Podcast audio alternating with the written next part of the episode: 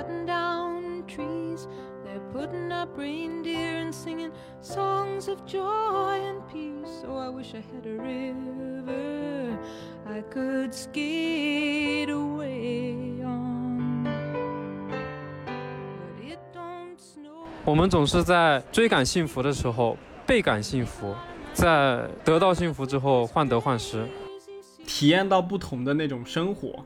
或者是体验到与你平时的生活不同的一些经历，才是旅行真正能够带给你一些新奇体验的地方。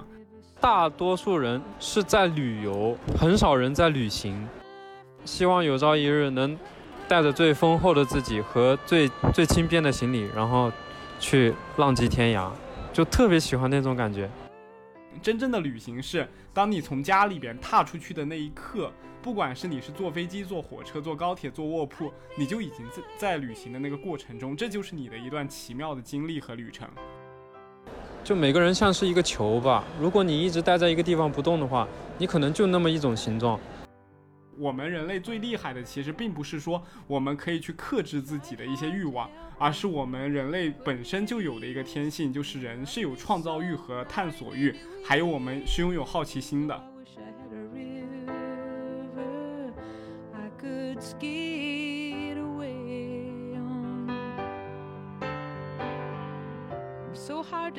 各位听众好，欢迎收听新一期的周一说，我是主播雨欣。然后今天我们请到了之前来过我们节目的嘉宾郑毅，郑毅先给大家打个招呼吧。嗯，Hello，大家好，再一次跟大家见面了。然后这一次很开心，又能跟雨欣聊不一样的话题。啊、这次我们的播客录制真是一经波折。正义是在国庆假期准备去往旅途的路上，你来讲讲这次你国庆是打算去哪个目的地，然后你有什么样的出游计划？呃，这一次的话，国庆假期的话有七天嘛，然后我提早调休了一天，也就是八天八天的时间，刚好跟一个同学约好两个人去自驾去青海玩一趟，然后大概是做了七天的一个行程。今天晚上是假期的前一天晚上，啊，前两天晚上。就在这边等去西安那边的火车，结果突然发生了一些意外情况。对，本来按照原定的我们的时间安排的话，现在我们应该是在火车上在火车上的正义进行录制，然后现在却对对是在跟候车厅的正义在进行录制。对，旅途当中就是会有一些意想不到的这些因素，像我今天也没想到，我可能要在这边上半夜在火车站这边等了，因为因为我刚刚听到我旁边的一个小姐姐，她打电话问火车这边的客服，说是因为因为洪水吧，因为哪边发洪灾，所以车子可能要到后半夜才发得出，也就是晚点大概六个小时左右，所以啊真、真的还挺意外的。所以你这次是满满当当的安排了七天的旅行计划是吗？嗯，对的，对的。啊，我很想知道一下，就是你现在在候车厅里边就知道了他晚点以后你是什么样的一个心态？你是觉得很焦虑、很焦躁呢，还是觉得无所谓？这也就是可能是旅途的一部分。嗯，就像我刚才说的，我觉得这这是旅途中不可意料的一个因素吧。特别像我之前去旅行的时候，然后也会出现一些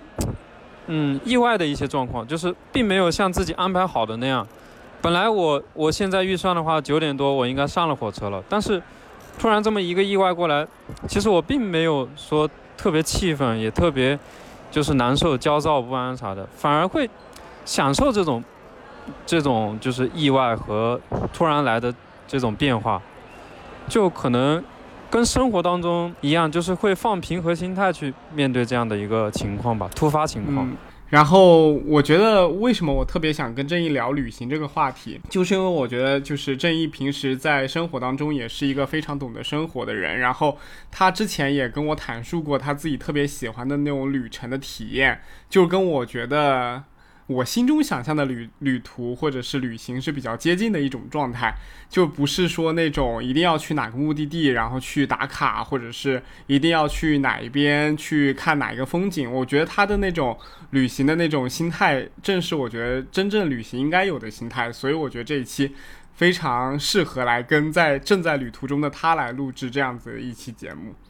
对，然后。我们先来聊一聊吧，就是你这次去青海，你你为什么会选择这样一个目的地？首先，一个最重要的原因是因为我那个朋友，他刚好有这样的一个机缘巧合，就是他有一个朋友在西安那边，可以把车子借他用七天，然后刚好他就想拉上我一起，就这么一个机缘巧合。然后青海的话，也一直是我想去的一个目的地。本来这一次如果不去青海的话，我可能就是买好票去内蒙那边了。本来打算自己一个人去，呃，去北京，然后再从北京往上去内蒙的那一块走一走、停一停那种感觉。对，所以说这一次算是一个机缘巧合吧。然后也是这种机缘巧合，让我感觉这一次行程其实还挺巧妙的。对，意意料之外，然后惊喜之中。哎，那你在去青海之前，你会就是因为我平时去旅游，虽然说我也没有说是特别一定要按照什么样的计划去做走，或者是按照什么目的地去走，但是我都会提前去稍微去梳理一下我这几天应该要干什么。你在旅途之前会做一个比较详细，或者是说会起码做一个这样子的安排和计划吗？我不会说会特别刻意的去做。做一些很细的一些安排，比方说什么写行程啊，但是，比方说这一次的话，其实有一个很大的差别，就是，就是这一次我准备了好多这种比较专业一点的这种摄影设备，然后其实这七天的行程，其实我并不想很浪费，就是好不容易去我想去的青海目的地，然后我想拍一些很具有特殊意义的一些景观，所以这一次就。在旅途之前吧，兴致冲冲准备了好多那种设备啊，然后就在摄影设备方面做了很多功课，其他的话就是比较随缘。啊，就我前两天也跟正义在聊这个话题的时候，也聊到了这个摄影设备啊，就是很有趣的，就是我跟正义是属于两种完全不同的一个出行的装备党，就是我是属于能简化我就简化，我绝对不会带很多东西带在身上。就我之前跟郑毅有聊过，就是我最早的时候有一个单反相机，然后那个单反相机其实已经算是最简简单的单反相机，是一个索尼的 A7S 还是 A72，然后呃也只有一个镜头，然后还还有两块备用电电池，其实只用一个包背在身上，或者是你把它放在一个双肩包上，就已经很方便携带了。但是就是我那个都觉得很麻烦，我甚至觉得有的时候夏天带着那个单反，然后把它挂在脖子上，我脖子上都会起红疹，因为它太重了，然后又太热太闷了，我就很讨厌带那个东西。所以我买来以后，我记得我就是去了一趟，呃，哪个地方？安吉，好像就是很对，去安吉的时候去带了一次，然后后面就。拍毕业照的时候用了一次，后面就再也没有在比较长途的旅行中带上我的单反相机了。然后后面我就慢慢的觉得手机摄影难道不香吗？就是后来我慢慢发现用 iPhone 来摄摄像其实也是一个非常好的体验。而且因为我不是一个特别讲究，就是拍照会要拍出什么样效果的人，我也不挑，我也没有那么多讲究。我就觉得能保留住那种瞬间和体验就已经对我来说很好了。所以我现在就会。觉得手机摄影就是是一件巨方便的东西，就是你可以，就你手机本来肯定不可能不带嘛，然后你带着手机再去拍照，就感觉像是那种解放了双手的感觉。然后我前两天不是刚好又入手了那个 iPhone 十十三 Pro 嘛，然后它有那种微，对十三香，然后它有那个微距拍摄的功能，然后还有那种就是像电影一样，因为它会跟着那个主角的那个行程去自己移动那个镜头。然后就会感觉这个太香了，就是简直就我以后更加不需要单反了。就以后但凡去旅游，我只要带一个手机，不管是微距还是还是说我要拍一个广角的东西，还是说我最后想拍一个像小视频 vlog 一样的东西，我觉得都可以用手机来完成。但是正义完全不同，就正义刚刚还给我发了他的设备，就是非常多。我感觉去青海，然后又拉了这么多设备，我都难以想象。所以我很想。了解一下是什么样的动力能驱使你们这些镜头党来带那么多的行李上路？这个话题可能会有点有点太长了，就是就是会有很多方面吧，就是像你说的，你可能普通生活当中，就是一般人嘛，他可能只是想记录下瞬间，然后他可能他可能对拍照的要求并不是很高，甚至现在其实像 iPhone。iPhone 十三，还有现在华为的手机，它能完成超远、超远焦的一个摄影，就是它能满足一般人的那种摄影要求了。就是一般人他不需要拍出多么惊艳的照片，但是可能对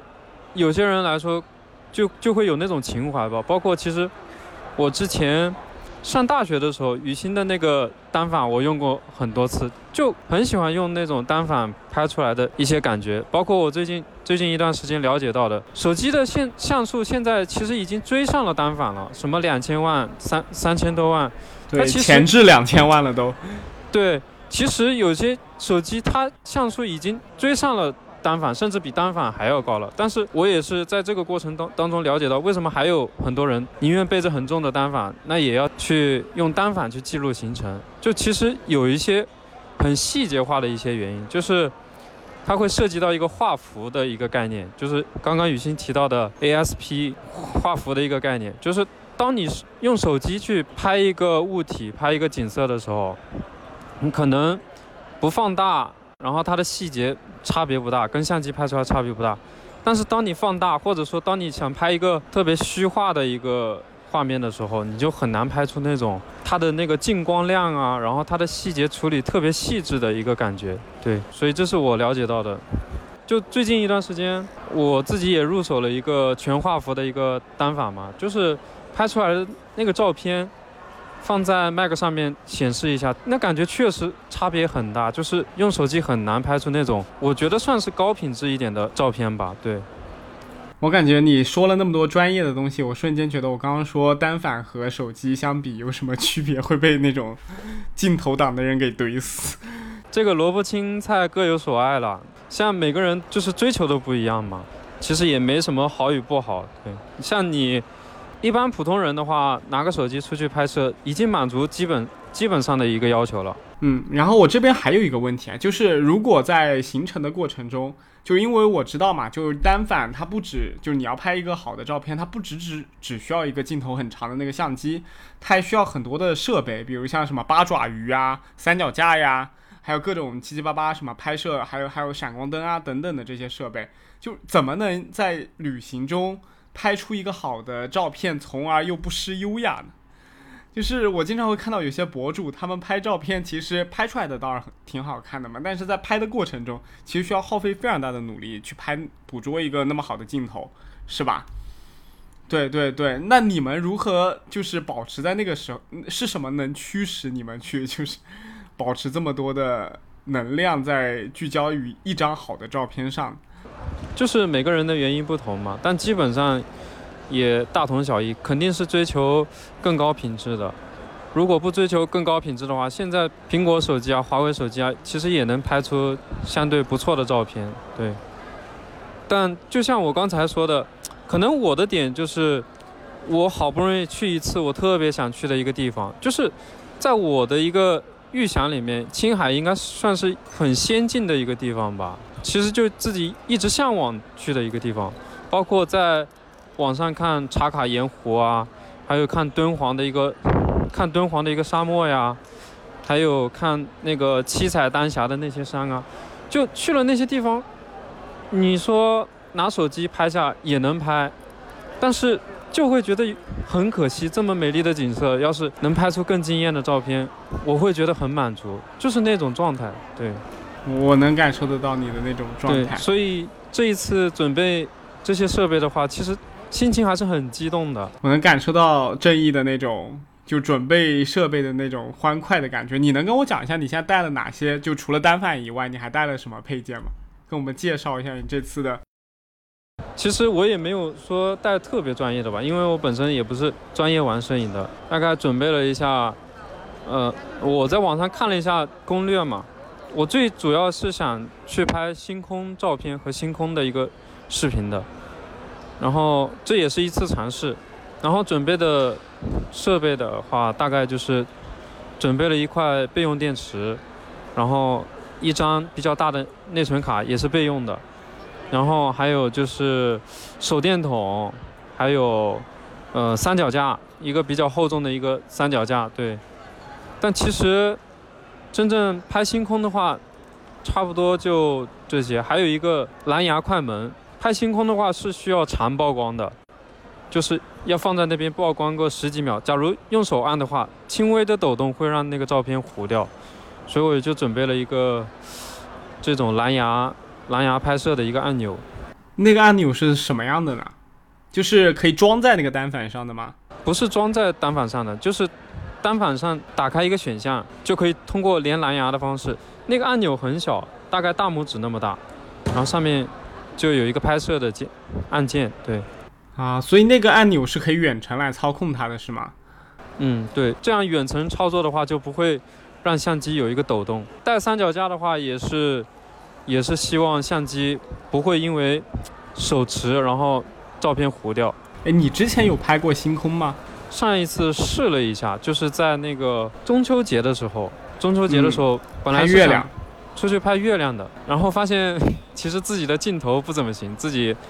拿了一个广 拿了一个广角的镜头去拍拍月亮，其实拍不到，应该拿那种长焦的，就是那种大法师拿的好长好长的那种镜头啊，对对对，俗俗称大法师。就其实真的入了镜头这个坑，就发现这个坑蛮大的。对，这个坑又大又深。对，就是进了单反那个坑，就感觉就穷三代了。之前我还没有意识到为什么玩单反就穷穷三代，单反最贵也不才一万多块钱嘛。后来才知道，嗯，比方说像专业玩单反的话，要入手一个人像镜头，然后要入手一个中焦的，中焦的拍近处的景色，又要入手一个长焦的，长焦的拍拍远景，然后还要入手一个广角镜头。然后，如果还有特殊要求的话，可能还还要入手一个鱼眼镜头，还有那种就是移轴镜头，就是就能看得到有些那种专业的老法师，就是那些老老爷爷，他背了一个好大的包。就之前我很我很不知道他包里为什么装那么多东西，现在就知道了，他有各种各种拍摄的镜头。嗯，我之前也经常在那种。公园里面看到，就有一些年纪可能偏大的人，然后他就蹲在一个点，他带着一个特别长的那个镜头的一个单反，然后就蹲在一个点拍同样的一个事物，然后拍了好久好久。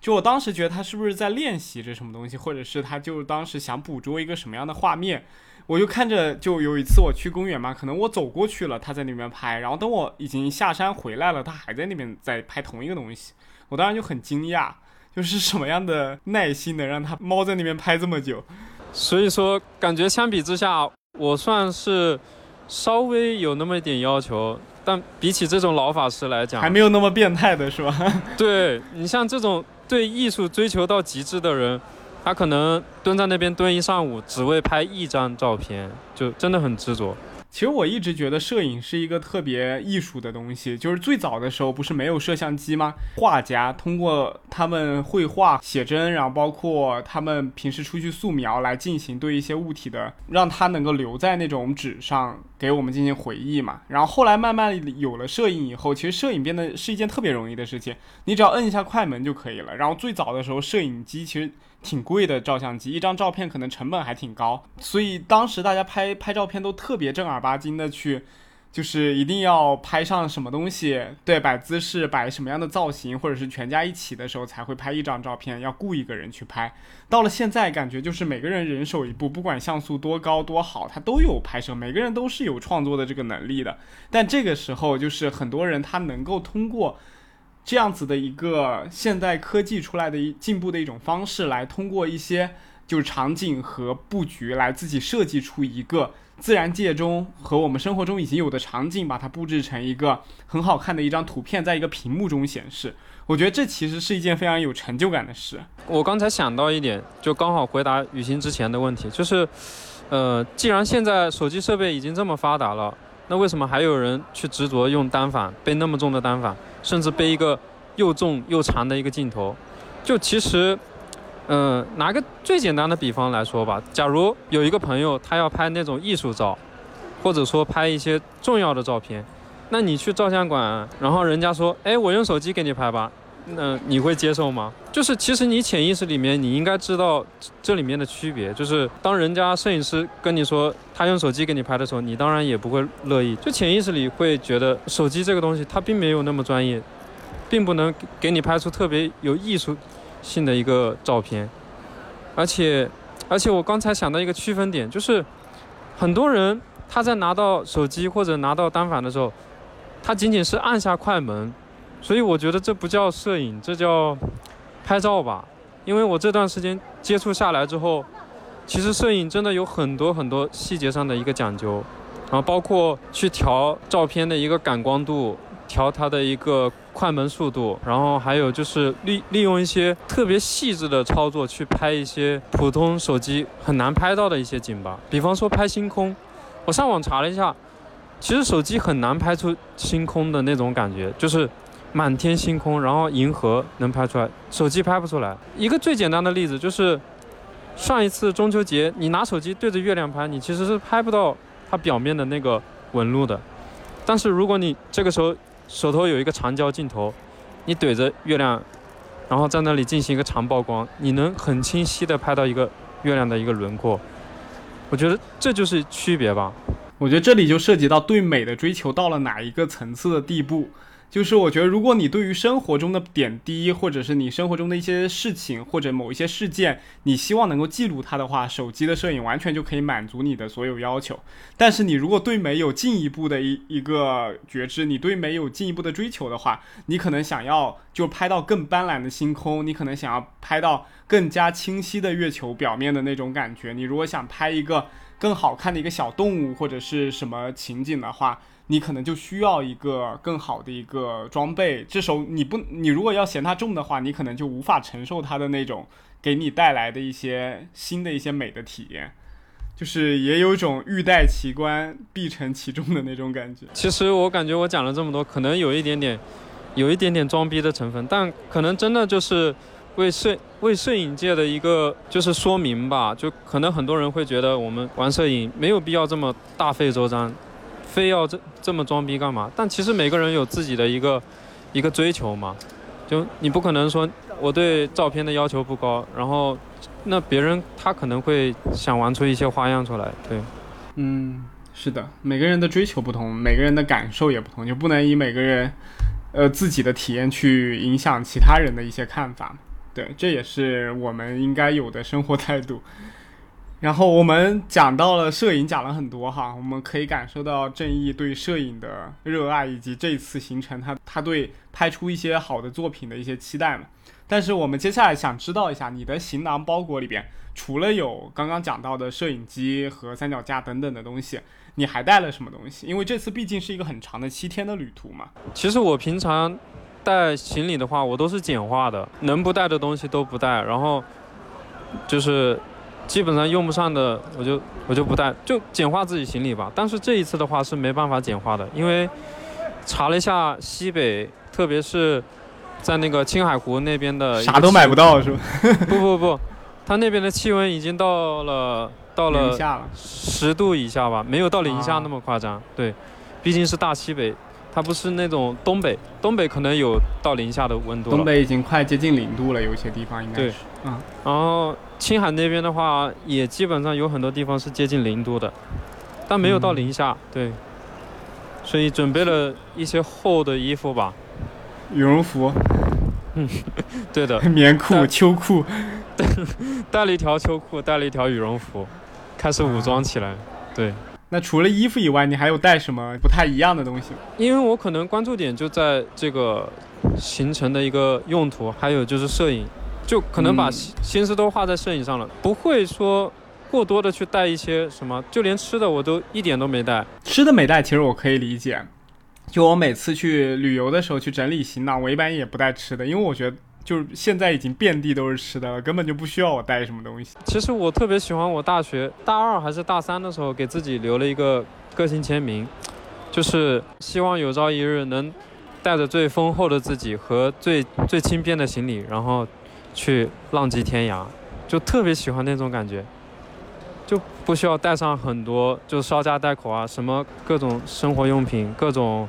那种清洁用品啊，就我可能会简化自己的行李，但是有些执着的方面可能会多带。你像这一次摄影设备就。带了很多，那个三脚架的话就占了大概我三分之一的一个箱子位置。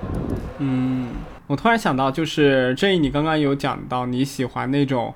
就是呃可能带上最轻便的行李，然后有点像流浪一样的那种旅行的那种体验。其实我自己也非常喜欢这种流浪的体验，但是我永远都达不到这种流浪的旅行的感觉，就是没有一次能够成功的去。尝试到，就是因为我发现我自己过于的城市化了。就是我每次去旅游的时候，我就先看一下酒店，先看一下飞机，或者看一下动车、高铁。就是你已经把所有的那种旅行都刻板在你自己的这种行为方式上面了。就是你已经知道，就是你你出去了，你就要住酒店。但其实我在这种刻板的行为中发现，每一次旅行的体验，其实不管目的地是哪，你只要是。带着这种逻辑框架去旅游的，你永远都是陷于这种框架之中，就不会有什么很大的提升，也就没有了就是你说的那种像浪迹天涯一样的感觉。就我想知道的是，就如如何去达到这种新奇的或者是有新的这种旅行的一个体验呢？我需要做哪一些努力，或者是我需要做哪一些改变，才能去真正的体会到你说的想要的那种感觉？就我觉得，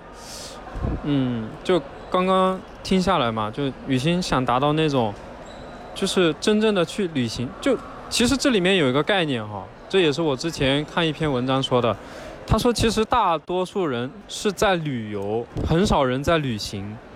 就他当时提到这个词，让我很诧异，就是他为什么会这么说？然后后面他又在后面解释到，旅游的话就是相当于像雨欣之前描述的，你会。稍家带口，就像搬家一样，把自己能考虑到的东西都考虑到了，甚至还有些人带睡袋、带那种热水壶啊，然后带浴巾啊，就什么都带，就像这么多，对，相当于搬个家一样，就是他可能就就享受那种换一个地方的一个家的感觉，温馨的感觉，然后到了这这个地方，可能并没有特别用心的去体会行程本身。他当时去解释“旅行”这个词，其实旅行。更多的是一种修行吧，就是让自己到了另外一个地方，去花心思去感受当地的一个当地的一个生活，当地的一个氛围，而并不是说我只是一个游客，然后我带了七七八八我的家具来，带了好多我的这个生活用品来，然后我只是到这边到此一游，这就是旅游和旅行的一个差别吧。特别是一个很具体的一个比方，就是是那些苦行僧，有一些。像我之前去西藏嘛，然后就会在路上碰到一些真的是朝拜朝到这个拉萨城区的，就从郊区一直一路朝拜，就他身上啥也没带，就身上套了一个那个那个蛇皮袋，然后就一路跪拜，就我觉得这个很具体的说明了，它就是一种修行吧，就是对人生的一种感感悟。还有就是他的一种信念，对，对我感觉就是体验到不同的那种生活，或者是体验到与你平时的生活不同的一些经历，才是旅行真正能够带给你一些新奇体验的地方，而不是就像很多人说的，就是从你自己待腻的地方带去到一个别人待腻的地方，对对，那种感觉就不对了。对，然后我只是去打卡的地方打个卡啊，我也到过青海了，我也去过青海湖了。那可能这真的，呃，我这么讲可能有点装逼啊。我觉得这会有一点点表层吧，就没有真正去体会行程行程的一个本身。你就比方说，像我之前去西藏的时候，然后是在藏民家里面生活，就会去去体会他们的生活跟我们内地的生活是有什么不一样的，然后跟着他们一起吃当地的。一些饮食，有时候还会就是跟他们藏民一起去布达拉宫上面朝拜，听他们讲就他们种族的一个就是信念吧。他会跟我讲什么释迦摩尼的一个十八岁等身像，然后还有就是去祈福的时候，老和尚他会用用那个石头在我们背上划一下嘛，就是会有各各种各样的这样的一个细节，就会让我们觉得。这个行程其实慢慢越来越变得更充实，对，嗯，就被你这么一说，我倒顿时就想到了我以前有一个经历哈，就是我记得我当时在美国的时候，我有就是去了蛮多州去玩的，然后那个时候还蛮有目的性的，就是比如像我要去纽约，我就要去什么第五大道，我要去什么时代广场一些的景区去看嘛，或者不是景区就比较著名的一些打卡地去逛，然后去拍照。然后，比如像我去了洛杉矶，我就要去呃呃 Beverly Hills，就然后还有去那个马里布那边的海边，然后包括像环球影城那边去玩，然后各种各种，就是当时会有这样子的一种旅行的一个体验。但是有一次我记得很印象很深，就是我跟团去了，呃，本来想去一个黄石公园，但因为那个时候雪太大了。然后我们进不去，所以我们当时就停在了一个小镇那边。那个小镇叫杰克逊小镇，好像我记得。然后那个小镇是个很名不见经传的小镇，就是没有什么游客会来这边玩。但是那个小镇它是一个蛮艺术家聚集的一个地方，就里边有很多呃人弹钢琴啊、拉小提琴啊，然后包括有些作家在那边写作啊，有些画家在那边就是在街上进行绘画这样子。然后我们就没事干嘛，然后因为你也去不了其他地方玩，我们就只能在小镇里面逛。然后在那个小镇里面逛了整整两天，然后那两天的时间里，因为没事干嘛，你就慢慢的就融入到他们的生活里面去。你去教堂里边，就跟着他们一起去听那个钢琴的那个音乐，然后听他们的一些交响乐。然后在街上，你就去静静的，你就看着那些画画画的人去在那边画画，然后他们可能跟你打打招呼，或者是你又在旁边在咖啡厅里边就看着其他人在做什么。你反而在那样子的一个。呃，两天的那种没有目的性的行程中，我反而感觉到就是有一种就是真正融入到这个小镇里的感觉，就是就是有一种旅行到别人的那个地方，然后体验到不一样的风土人情和不一样的人生体验的一种感觉。就是那个时候大家都在写论文啊、找工作啊，但是就就算你可能去了什么。呃，环球影城里面玩上一天，但是那种感觉还是不一样，就是挥之不去。你觉得自己还是没有能跳脱出你之前生活的那个影子，你只是人到了这儿玩了一趟，但你在那种另一种环境，在那个小镇里边的那种感觉，是你真的人从自己以前的那个生活中跳脱出来了，你就不去想那件事了。你现在的人就是在此时此地这个小镇里面听着音乐的你。然后那个时候我就感觉到有一种那种顿悟的感觉，觉得这个好像才真正旅行应该有的东西。所以虽然那次没有去成，呃，那个黄石公园，但是我现在觉得还是蛮感激那一次跟团的那个旅行。对的，就其实我其实我刚刚想想到了想到了一些话，就是就我感觉真正的旅行，可能并不是说我们带着带着目的性去一些景点啊，然后带着目的性去。逛一些地方，就是当我们真正把这些目的放下的时候，就是真正去享受，然后去体会在另一个环境的自己的时候，才能感觉到那种嗯很舒服的感觉吧。对，对，而且这本身也是旅行的一个一个特点，就是它可能并不是在你意料之中的，而是在你意料之外的，就是它有时候。可能突然一个细节，突然你在那种街头上听到的一个琴声，或者听到的、一看到的一个表演，会让你觉得这个行程很有意义。嗯，对，是这种感觉，而不是说当你预设好了路线，我去逛这个景点，逛完了，然后再去下一个景点，逛完了之后会感感慨，原来这些景点也就这样，然后好像也没特别大的意义。因为当你预设好了，当你预设好了，你可能就没有特别大的一个惊喜。嗯，而且就就像你刚刚讲的，我发现就是如果你预设好去进行一个旅行的时候，很容易会出现这种情况，就是你到了一个地方的时候，你就急着去这个景点，然后你其实到了这个景点以后，你并不享受它，你也并不觉得多好玩，你就想急着去下一个景点。就是这种一直在赶路的感觉，就我就想到了之前我看的一本书，叫《禅语摩托车维修艺术》嘛，然后它里面就讲到一句话，我觉得特别适合，就就给这种这种行程，就是当你急着做一件事情的时候，就说说明你根本就不想做它，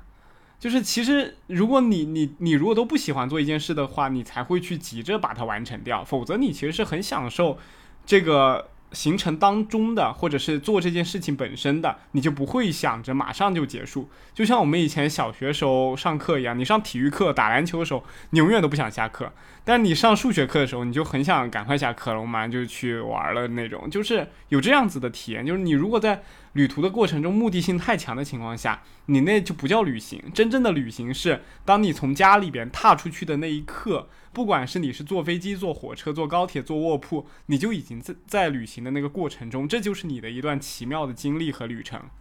对。而且，其实我最大的一个感触就是，就是在在外面的一个行程当中，我会去把自己带入到那种环境，然后会去思考一些这方面啊，我可能会去感感悟，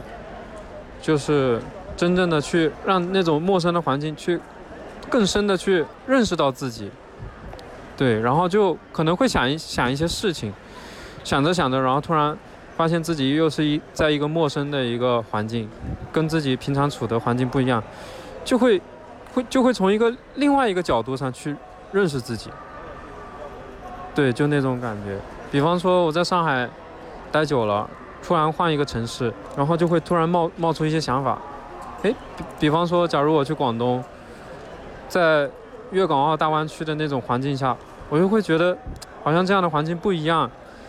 就是对自己来说的话，可能又是一种变化，又是一种机遇，就是会思考，思考这些。然后，假如我到了青海，我发现当地的居民他可能，就是过上那种慢悠悠的生活，然后可能邻里邻里之间就比较惬意吧，就也会互相串门啥的，就会让我有另外一种就是感想，会觉得这边的生活其实挺惬意的，对。会对自己有一个更深的认识吧，不断的去认识自己，认识这个世界。连着我刚刚讲的一句就是比较有趣的话，就是旅行是从你自己待腻的地方去到另一个别人待腻的地方嘛。这虽然只是一句调侃，但是我觉得其实也有它的道理，就是，但是它其实应该翻译的过程是这样子，就是我们虽然是待腻了一个城市，但那是我们的生活。就是我们大部分的生活，像你也是一样，你大部分的工作和生活都在上海进行的。它是一个可能你三百六十五天有三百天，或者是三百多天都在这里边的一个城市的一个地方，它是你生活中的一大部分。但是你生活其实需要一些别的地方的养料和，呃，一些新鲜的一些血液，来让你知道你是有可以存在不同可能性的活着的，或者是你是真实的体验到你自己活着的不同可能性的。但可能就这短短的几天，或者是就这短短的一个礼拜不到的时间的一个旅行的一个时间，你就能够就是慢慢的可以体会到自己生活中不一样的那个点，才慢慢的能够觉得自己是有存在的价值和存在的意义，以及自己未来的人生其实有很多不同的改变的方式，就不一定说我一定会猫在上海这个地方可能工作一辈子，我可能在其他地方我也可以有一个不同的体验，但是。上海的这个生活却是我目前来说还没有断掉的一个连接，对。然后旅行是可以让我们慢慢把这层连接给断掉一部分，然后去欣赏一下自己人生之外的一些风景。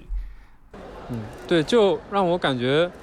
就每个人像是一个球吧。如果你一直待在一个地方不动的话，你可能就那么一种形状。但是当你这个球弹来弹去，碰到边界之后，然后又往另外一个方向弹。然后就这样，在不断的一个运动当中，摸清楚了你身边的一个环境，就会，就会对这整个的一个环境会有一个，嗯，更长远的一个认知吧。对，你，你就比方说，假如像我们去青海啊，去那些少数民族待的地方，他们可能是，就是一辈子就待在那个城市，但他们可能对外界的一个认知就停留在一个。很刻板的印象嘛，他们可能觉得外外面外面的世界也也跟他们想象的一样，就是很普通。但他他们不知道，外面像沿海城市发生了一些翻天覆地的一些变化。对，就当他不知道沿海城市来的人竟然能带这么多的设备。对对对，然后他们会很惊奇，就是会对自己有一个更大的一个这个认知的一个挑战吧。对，然后。对我们来说也是一样的。如如果我们长长时间待在一个地方生存，不去外面看看的话，其实也很容易会觉得这个世界很小，就会就其实人他天生有一种探索欲。那很多人他可能不会去发掘，就会觉得就会去压抑自己的这种天性。那有些人他喜欢去旅行，他就喜欢那种探索旅途当中一些就是有趣的地方，就会让他觉得这个世界其实很有趣的。甚至，其实有些人他可能刚开始有抑郁症啊，然后心境很低落，为什么他出去走了之后，他会好很多了？就就是设身处地的想了想，比方说他在一个地方待着很抑郁，然后心境低落的话，到了另外一个城市，他会发现。会有另外一种活法。我为什么要拘泥于一种把自己放在那种绝境上的？就会瞬间想开很多东西。对，是的，就是我觉得很多时候，尤其我觉得在上海这样城市里面，很多人在工作中会进行着非常大的内耗。就是其实很多的压力都是自己给到自己的，就没有人在追逐你，也没有人在给你很多的。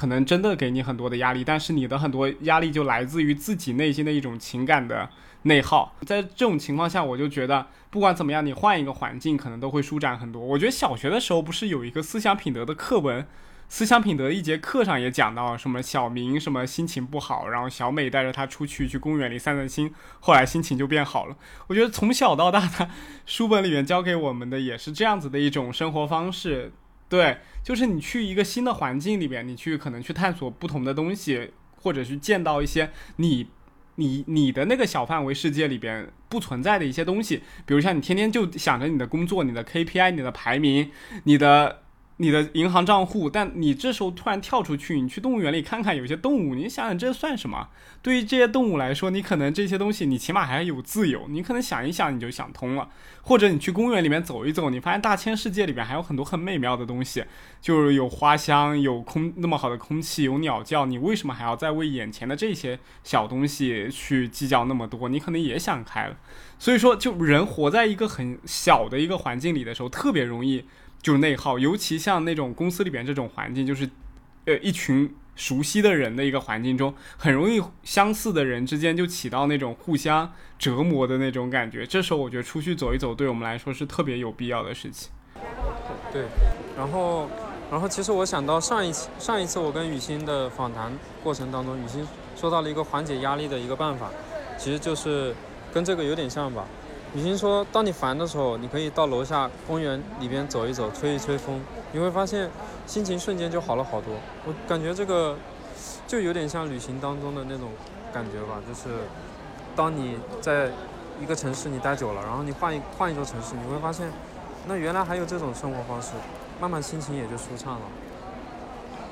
对，而且还有另外一个点就是，比方说像我之前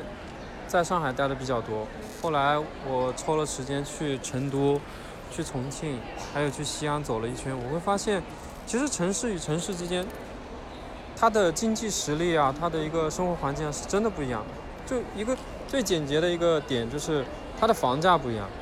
然后就会让让我去设想我生活的一个可能性，就是我我没有必要非要在上海死磕，我可以在上海工作个几年，攒一点钱，然后去。选择一个自己喜欢的城市生活，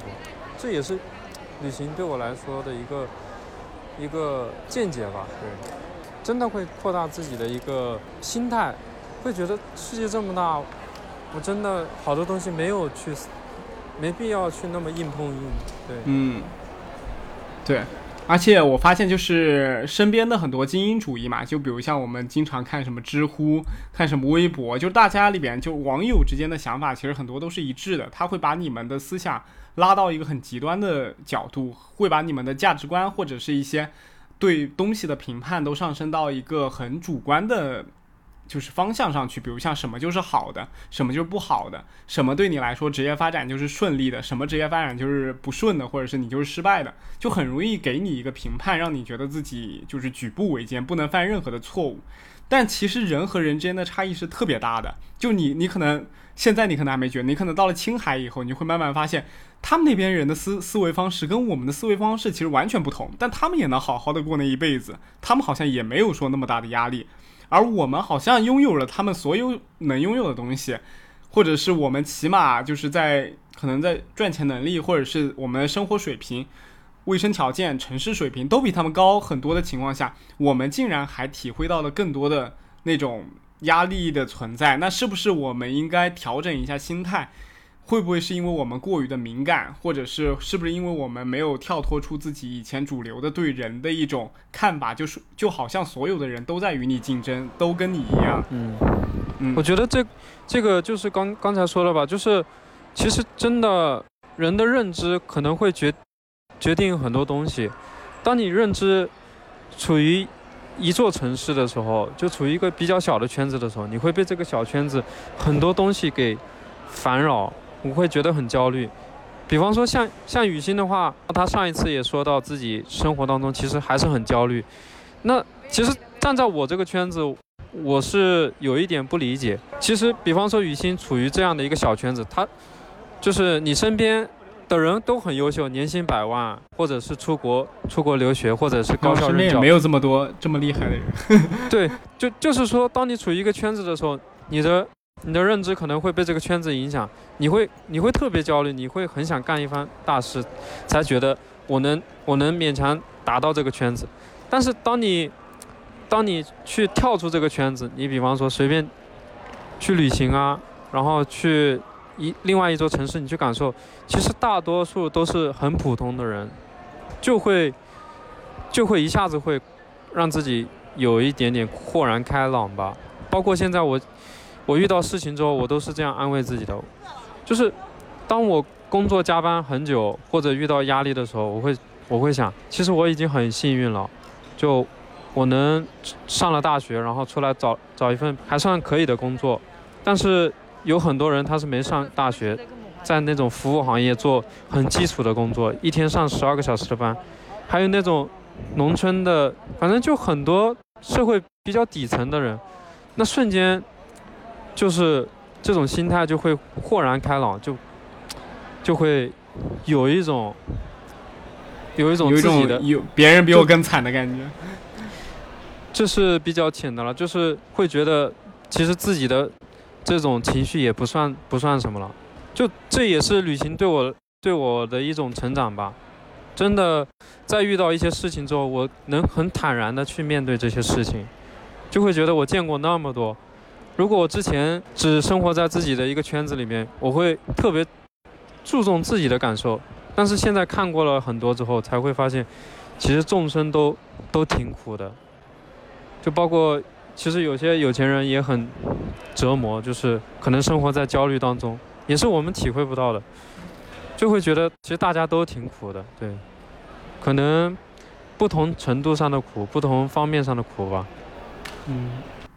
所以之前不是研究研究者也做了这样子的一个实验，后来他得出的结论是，其实，呃，幸福感是和你拥有多少财富是不是正相关的？就是你拥有一定财富之后，他的幸福感前期是上升的，到到某某一个点以后，其实幸福感是直线下滑的。就是越有钱的人，可能等到他越来越有钱了以后，他的幸福感倒没有以前那么强了。对，反而他的欲望会越来越强，对，一是欲望越来越强，二是他可能在掌控着那么大的金钱上，他也担心自己就是对，因为可能是你没有拥有财富的时候，你希望拥有那个财富，你的焦虑点是你没有拥有这个财富。当他拥有的时候，就比如像他拥有权利，他拥有财富的时候，他害怕的是自己丧失掉这种东西。人对于获取东西的那种呃压力感和自己对和自己某个东西丢掉或者丧失掉的那种压力感其实是不同的。对，其实大家是更厌恶损失的。对于把东自己已经有的东西给丢失掉，会更加的有压力。所以我觉得这也是因为为什么他们可能会更有压力的一个原原因。就是我之前我之前也看看到过一句话，这句话是这样的，就是我们总是在追赶幸福的时候倍感幸福，在在得到幸福之后开始患得患失，就是有点像人的本性，就人的本性就是就是渴望得到，厌恶损失。当我在得到这个过程当中，我有很强的欲望，那么会让自己满足，会让自己觉得充实、很开心。但是真正得到了，就很害怕那种我得到的东西会丢失，然后这种害怕就会让他陷入一种患得患失。所以这句话，我当时还挺喜欢的。我们总是在追赶幸福的时候倍感幸福，在得到幸福之后患得患失，就很多感情也是这样。当你两个人在暧昧的时候，可能会很开心，但真正两个人在一起之后，又开始各种就是吵架，对吵架、欲望啊、不满足啊、这种。就其实人的本性是这样的，其实我感觉，就这这两天我也看了一本书，叫《裸猿》嘛，就感觉人类之所以能够建立起这么大的一个帝国和建立起这么多的一些文明，就是因为人类其实作为一种，其实作为一种生物来说，它有它自己的一一些特性，就像你刚刚讲的厌恶损失，它可能也是人类的一种天性，就我们很难去改变它。但如果我们能稍稍的在这个方面去改善一下自己的认识认知，对，去意识到它，可能会对我们的心态就造成一个很大的影响和提升吧。我觉得，嗯其实之前也有一个说法，就是普通人之所以为普通人的话，普通人他会顺着自己的这种天性去做事情，但是其实我发现一些精英，他很能克制住自己的一个一些天性，比方说像普通人，他很可能就会陷入到消费主义，陷入到那种欲嗯、欲望的欲望的发泄，比方说消费呀，然后赌博呀，然后还有就各种各样的欲望，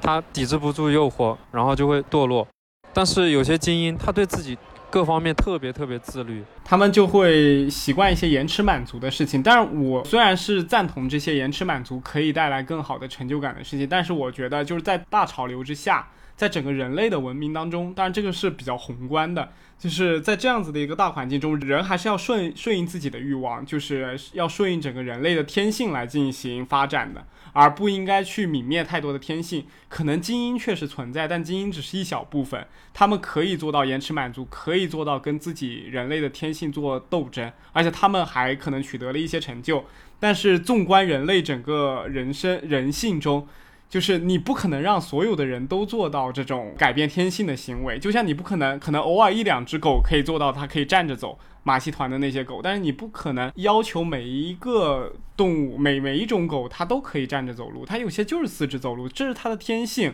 而我们的发展应该顺应的是这样子的一个天性，而不应该是说某些精英可以达到的那些天天性。嗯，所以我一直都当然了，对我一直都特别精英是反感一些少数嘛。对心灵鸡汤啊，或者是特别精英主义的一些书嘛。当然我自己也会看，但是我其实还挺反感。我觉得就是在人类的一个大的角度来看，不管是国家还是说一个民族，它都需要我们去顺应着自己的主流。然后我们人类最厉害的，其实并不是说我们可以去克制自己的一些欲望，而是我们人类本身就有的一个天性，就是人是有创造欲和探索欲，还有我们是拥有好奇心的。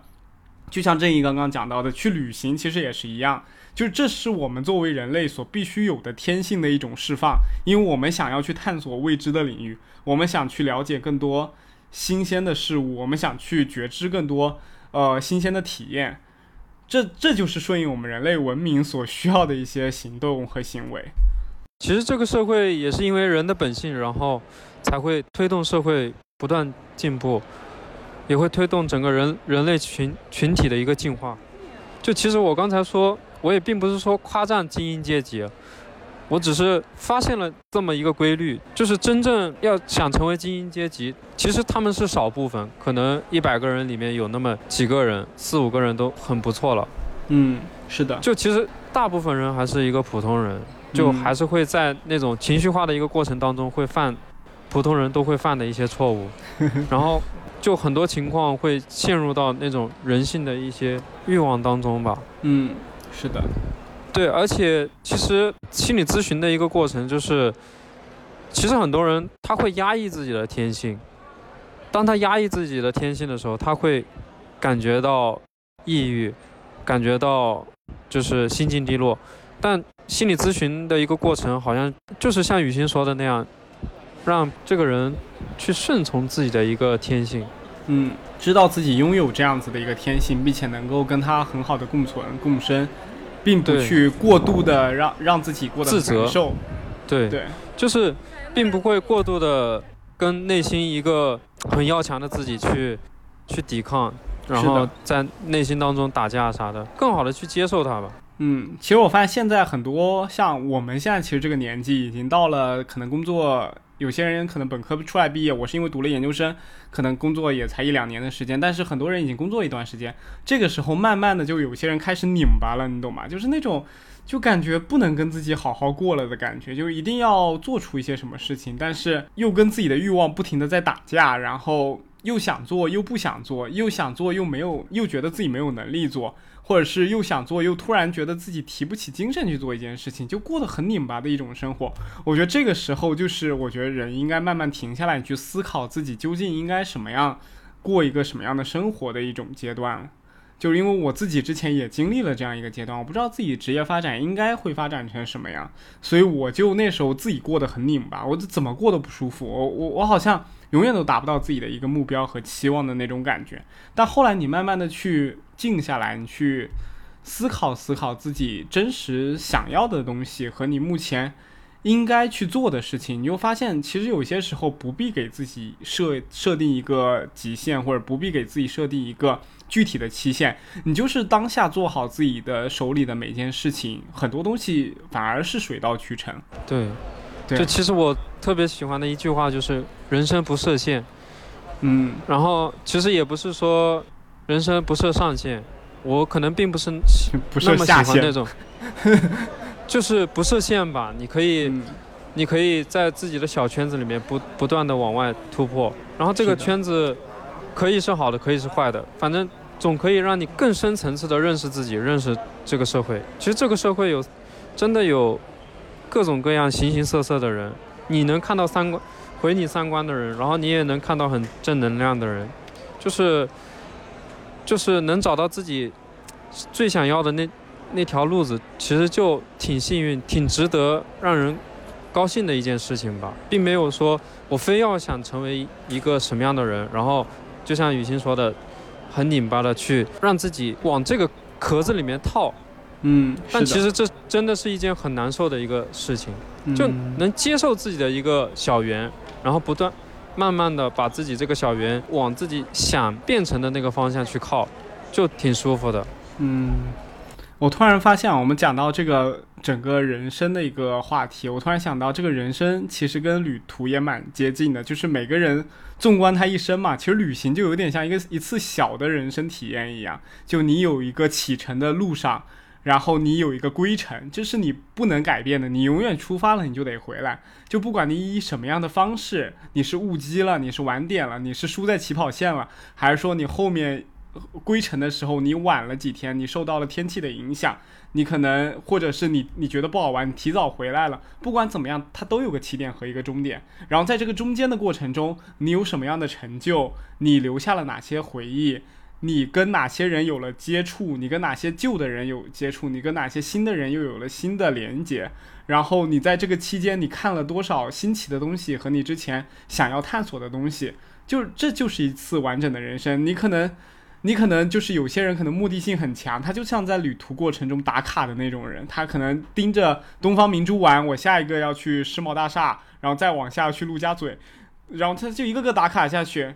对他可能不会觉得很快乐，但是有些人他可能就是在旅途中他没有获得什么成就，他就是在旅途中走，他就体验，但是后来他到归程的时候，他发现虽然自己手头什么都没有，但是自己还挺快乐的。对对对，所以我觉得这旅途很神奇的，它就是一次小人生，就我们可以从中体验到我们不同的一个人生的过程，然后它又是很完整的一段，就是从开始到结束，简直过于的美好了，这样子的一种体验。旅途的话更像是一种体验吧，然后我会经常就我们经常会听到有一些人，他说，哎，外面有啥好玩的？比方说你要你说你要去乌镇，你说你要去杭州。那会有很多那种扫兴的人，他就会说：乌镇不就是一个古镇吗？不就是一个乡下吗？然后杭州不，杭州不就是一个湖吗？你在哪里没有湖看？然后你去上，你去上海的话，不就是看高楼大厦吗？就我觉得这么说，好像一听挺有道理的。但是你真正你去过很多地方，你就会感觉去了去到每一个地方，它其实体验是不一样的。你比方说。像乌镇啊，还有丽江的那些古镇啊，你真正走在那个大街上，他给你的感觉就不一样。我我觉得说那些话的人，他其实就没有多少心思去探索、去体验吧。真正他不愿意去用用心，他可能到了一个地方，真的只是为了打卡，就说，哎，丽江古城我都去过了，有啥好玩的？那他其实这种打卡并没有给他带来一个多深刻的一个体验，对。可能只是说明了你去过那个地方，或者是你有过这样子的一个经历，但不代表是你真正的在这个地方和这个地方的人和这个地方这座城市产生了连接。其实这样子，我觉得对于旅行来说就没有说太大的意义。当然，他们可能觉得这个就是意义，但是对我来说，可能跟我心中的旅行的方式是背道而驰的。对，对，而且而且其实能能感觉到，就是其实有一部分人他去了一个城市，去了一些景点，他仅仅真的是作为一个游客，他就觉得自己是外面来的人，然后没有办法去融入当地的一个环境。但是我喜欢的一个情况就是，比方说我到了一个地方，我我很想像当地人那么一样生活，他们干什么，然后我就跟着干什么，然后我会去把自己带入到那种环境下，就会觉得自己真的像在这边生活过一样，而不是说我来这边只是个游客，那种感觉是完全不一样的。对，然后我们聊了这么多，还有一个问题，就是因为现在是疫情嘛，然后最近因为福建这边疫情又很严重，我感觉我自己又被封锁在了这个区域当中，然后我很想知道，在疫情之下，就旅行对我们有没有什么特殊的意义？因为在这个期间，我们可能没有办法去国外，或者是很多我们想到的目的地都没有办法去做。但是从中我却发现了，就是现在不管在社交媒体上，还是在一些其他地方，大家对于想出去玩的这个心情其实特别激烈的。就包括像之前北京的那个环球影城突然就是开张了嘛，然后很多人就一拥而去，然后那边排队也排得不可开交那种。从这件事情上，我很想了解，就是在这个疫情期间，是不是暴露了一种人其实不管怎么样，就是像你刚刚讲的那种。呃，觉得哪些地方可能也没什么好玩的，就可能有，虽然有这部分人的存在，但是大部分的人类还是需要要旅行的这件事情。就是每个人其实都是需要旅行，都是需要需要出去走一走的，这是每个人心中应该有的目的。所以说，旅游应该是属于一种刚需，而不是说是一种什么叠加的，或者是是我们一些呃享受生活才有的一些体验。对的，那不然其实这两年中国的这个旅游行业还是就是越来越火热，每年国庆、五一的出游人数都都挺多的，特别是像像在上海的话，很能感受到一个外地游客到上海的一个热情，就各各大景点都挤爆掉了，就能看得出来，其实大家都有这样的需求。所以感觉在全民疫情这样子的一个大环境之下，反而可以看得出大家的期望，就对于出去走一走的那种期望越来越高了。所以我刚刚就我觉得也验证了我之前的那个想法，就是我看裸园里面的一个想法，就是人类其实最大的一个天性就是人类是有探索欲和人类是有那种好奇心的。就这种趋势，不管是疫情怎么样的发展，人类永远都不会丧失这样子的一种体验和这样子的一种天性。当这种天性存在的一天，那我们的旅行就会永远存在这一天，就有不停的人人流从他们想要待的地方到另一个他们想要去探索的地方。这个东西，它如果用反推法的话，也能大概推出来。就是，假如我们人类没有那种想要出去旅行的一个意愿，嗯然后可能大家都讨厌就是人员流动，可能大家都都喜欢宅在属于自己的一个一个圈块，就可能每个人相对来说都是静止的，那整个社会的一个变化可能就不会特别剧烈。但是嗯当、当我们存在一个人流人员流动，存在一个探索的时候，我们整个人类群体的话会发现发现一些更新的东西，就是这种嗯流动造成了社会的一个发展吧。嗯，是的，包括六七十年代改革开放的时候，那些人他下海，他去一个新的城市去生活。当时有很多人南下去沿海城市去经商，然后去工作啥的，都是对社会的一种探索。然后这种探索导致了社会的一进步吧。嗯，是的。所以说，人永远都要想着走到外面去看一看，这可能对你来说是有一件特别好的是一件特别好的事情。你可能在旅途的过程中，或者是你在这个出行的一个过程中，你会有一些新的体会和顿悟，就是是你之前在自己熟悉的那个环境里边根本没有办法体验到的一些事情。对对的，对。然后我们我们也预祝正义的这一次旅程能够顺顺利利，然后能拍到什么很好的作品可以分享给我们。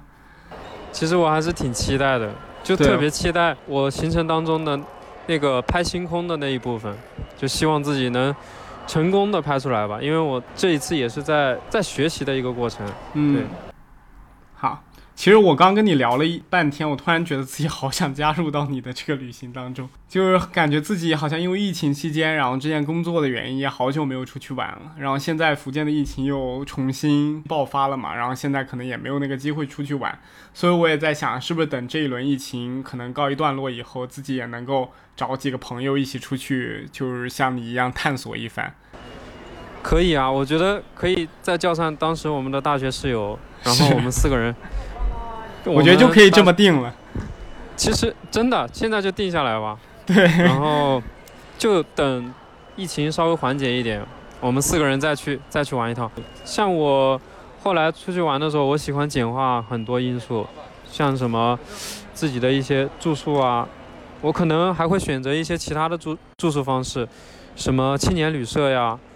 呃那种太空舱啊，就是可以跟不同的陌生的朋友聊聊天，问问他们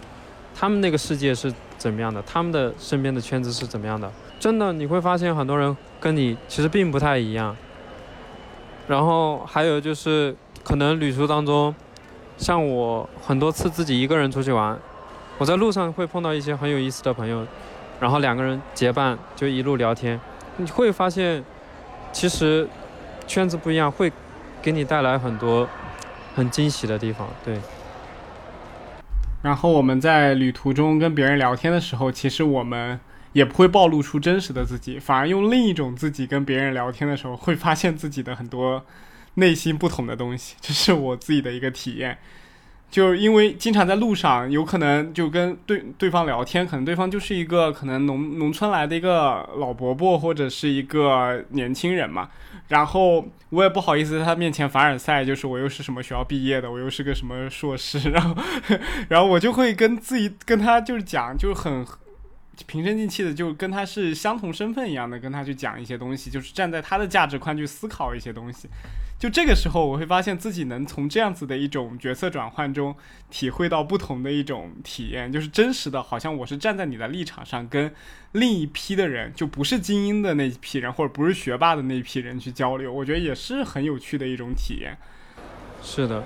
就好像有一种忘了自己，忘了自己本身是是什么样的一个身份，以另外一种身份去去认识去交流，旁对对，去认识身边的人。对，感觉是一种全新的自己嘛，就是对，自己没有必要活在自己之前的那些标签之下。就是你可能去旅游的时候，你也就是一个什么都不懂的陌生人嘛，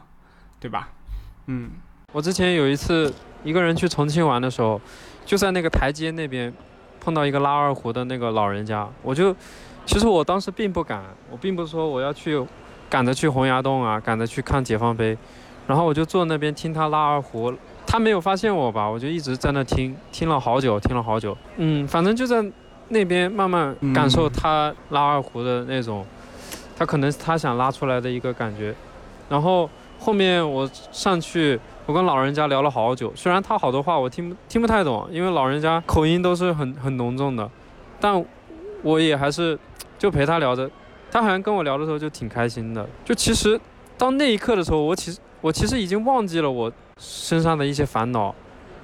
忘记了我面临的一些问题，就好像另另外一个人一样，我另一个正义，在一个不一样的这个环境下，就让我感觉挺舒服的。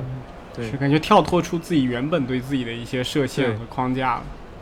对，其实我感觉这更像是一种，就是对原来自己的认知的一种打破。因为其实当你你想有一个认知的成长的话，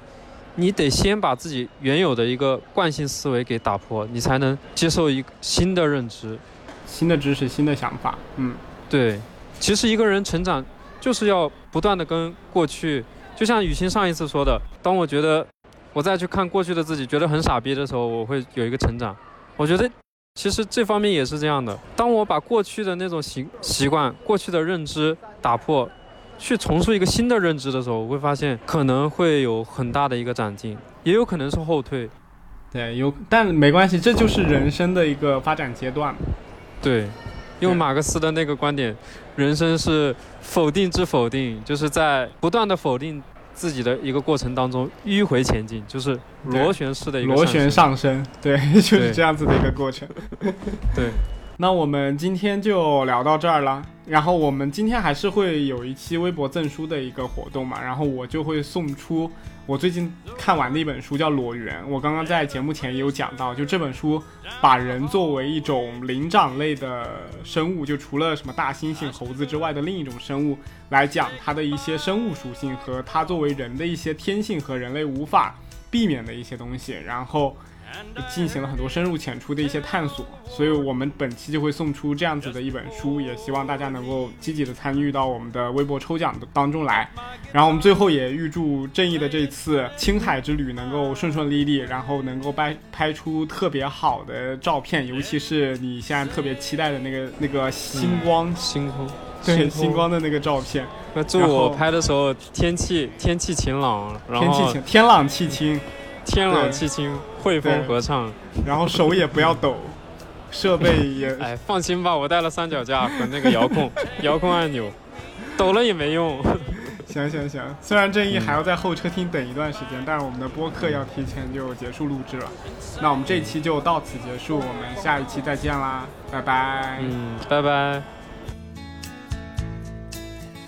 I recall last Sunday morning, a choir from off the streets came in to sing a few old gospel songs. And I heard him tell the singers, there's the song my mama sang. Could I hear it once? before you move along. Let him sing me back home with a song I used to hear. And make